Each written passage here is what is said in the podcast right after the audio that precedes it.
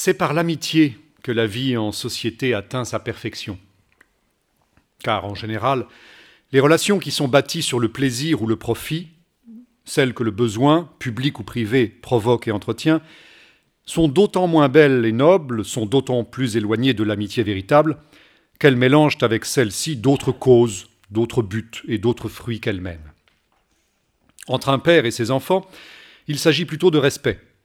L'amitié se nourrit de communication, et elle ne peut s'établir entre eux à cause de leur trop grande différence. Et d'ailleurs, elle nuirait peut-être aux obligations naturelles, car les pensées secrètes des pères ne peuvent être communiquées aux enfants sous peine de favoriser une inconvenante intimité.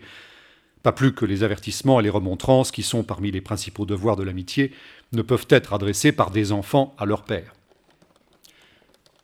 Il s'est trouvé des peuples où l'usage voulait que les enfants tuent leur père, et d'autres où les pères tuaient leurs enfants pour éviter les inconvénients qu'ils peuvent se causer l'un à l'autre. Et dans ce cas, le sort de l'un dépendait du sort de l'autre. Certains philosophes ont méprisé ce lien naturel entre père et fils, comme le fit Aristippe. Comme on le pressait de reconnaître l'affection qu'il devait à ses enfants pour être sorti de lui, il se mit à cracher, disant que cela aussi était sorti de lui, et que nous donnions bien naissance aussi à des poux et des vers. Et à Plutarque, qui tentait de le rapprocher de son frère, cet autre déclara je ne fais pas plus grand cas de lui parce qu'il est sorti du même trou que moi. C'est en vérité un beau nom et plein d'affection que le nom de frère, et c'est pourquoi nous en avions fait, la Boétie et moi, le symbole de notre alliance. Mais le mélange des biens, leur partage, le fait que la richesse de l'un fasse la pauvreté de l'autre, cela affaiblit beaucoup et tend à relâcher le lien fraternel. Puisque des frères doivent mener la conduite de leur vie et de leur carrière par les mêmes voies et au même rythme, ils en viennent forcément à se heurter et se gêner mutuellement très souvent. Et d'ailleurs, pourquoi la sympathie, la correspondance intime, qui est à l'origine des amitiés véritables et parfaites, se retrouverait-elle forcément entre deux frères? Un père et son fils peuvent avoir des caractères extrêmement différents, et de même pour des frères. C'est mon fils, c'est mon parent, mais c'est un ours, un méchant ou un imbécile.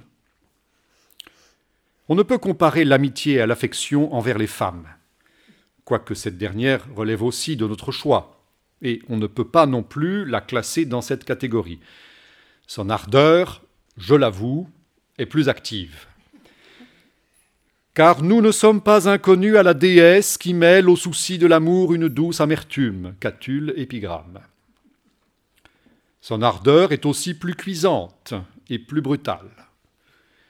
Mais c'est un feu téméraire et volage, variable et varié, une fièvre sujette à des accès et des rémissions qui ne nous tient que par un coin de nous-mêmes.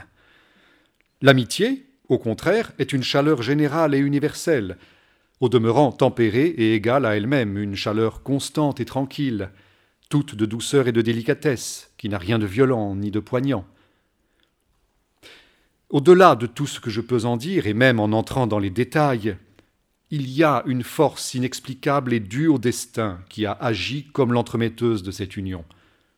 Nous nous cherchions avant de nous être vus, et les propos tenus sur l'un et l'autre d'entre nous faisaient sur nous plus d'effet que de tels propos ne le font raisonnablement d'ordinaire. Je crois que le ciel en avait décidé ainsi. Prononcer nos noms, c'était déjà nous embrasser. Et à notre première rencontre, qui se fit par hasard au milieu d'une foule de gens lors d'une grande fête dans une ville, nous nous trouvâmes tellement conquis l'un par l'autre comme si nous nous connaissions déjà et déjà tellement liés que plus rien dès lors ne nous fut aussi proche que ne le fut l'un pour l'autre. Il écrivit une satire en latin, excellente, qui a été publiée et dans laquelle il excuse et explique la précipitation avec laquelle se produisit notre connivence, parvenue si rapidement à sa perfection. Destinée à durer si peu parce qu'elle avait débuté si tard, alors que nous étions déjà des hommes mûrs, et lui ayant quelques années de plus que moi, elle n'avait pas de temps à perdre. Et elle n'avait pas non plus à se régler sur le modèle des amitiés ordinaires et faibles qui ont tellement besoin, par précaution, de longs entretiens préalables. Cette amitié-ci n'a point d'autre modèle idéal qu'elle-même, et ne peut se référer qu'à elle-même. Ce n'est pas une observation spéciale, ni deux, ni trois, ni quatre, ni mille, c'est je ne sais quelle quintessence de tout ce mélange qui, s'étant emparé de ma volonté, l'amena à plonger et se perdre dans la sienne, qui, s'étant emparé de sa volonté, l'amena à plonger et se perdre dans la mienne, avec le même appétit et d'un même élan. Et je dis perdre, vraiment, car nous n'avions plus rien en propre, rien qui fût encore à lui ou à moi. Au demeurant, ce que nous appelons d'ordinaire amis et amitié, ce ne sont que des relations familières nouées par quelques circonstances ou par utilité, et par lesquelles nos âmes sont liées. Dans l'amitié dont je parle, elles s'unissent et se confondent de façon si complète qu'elles effacent et font disparaître la couture qui les a jointes.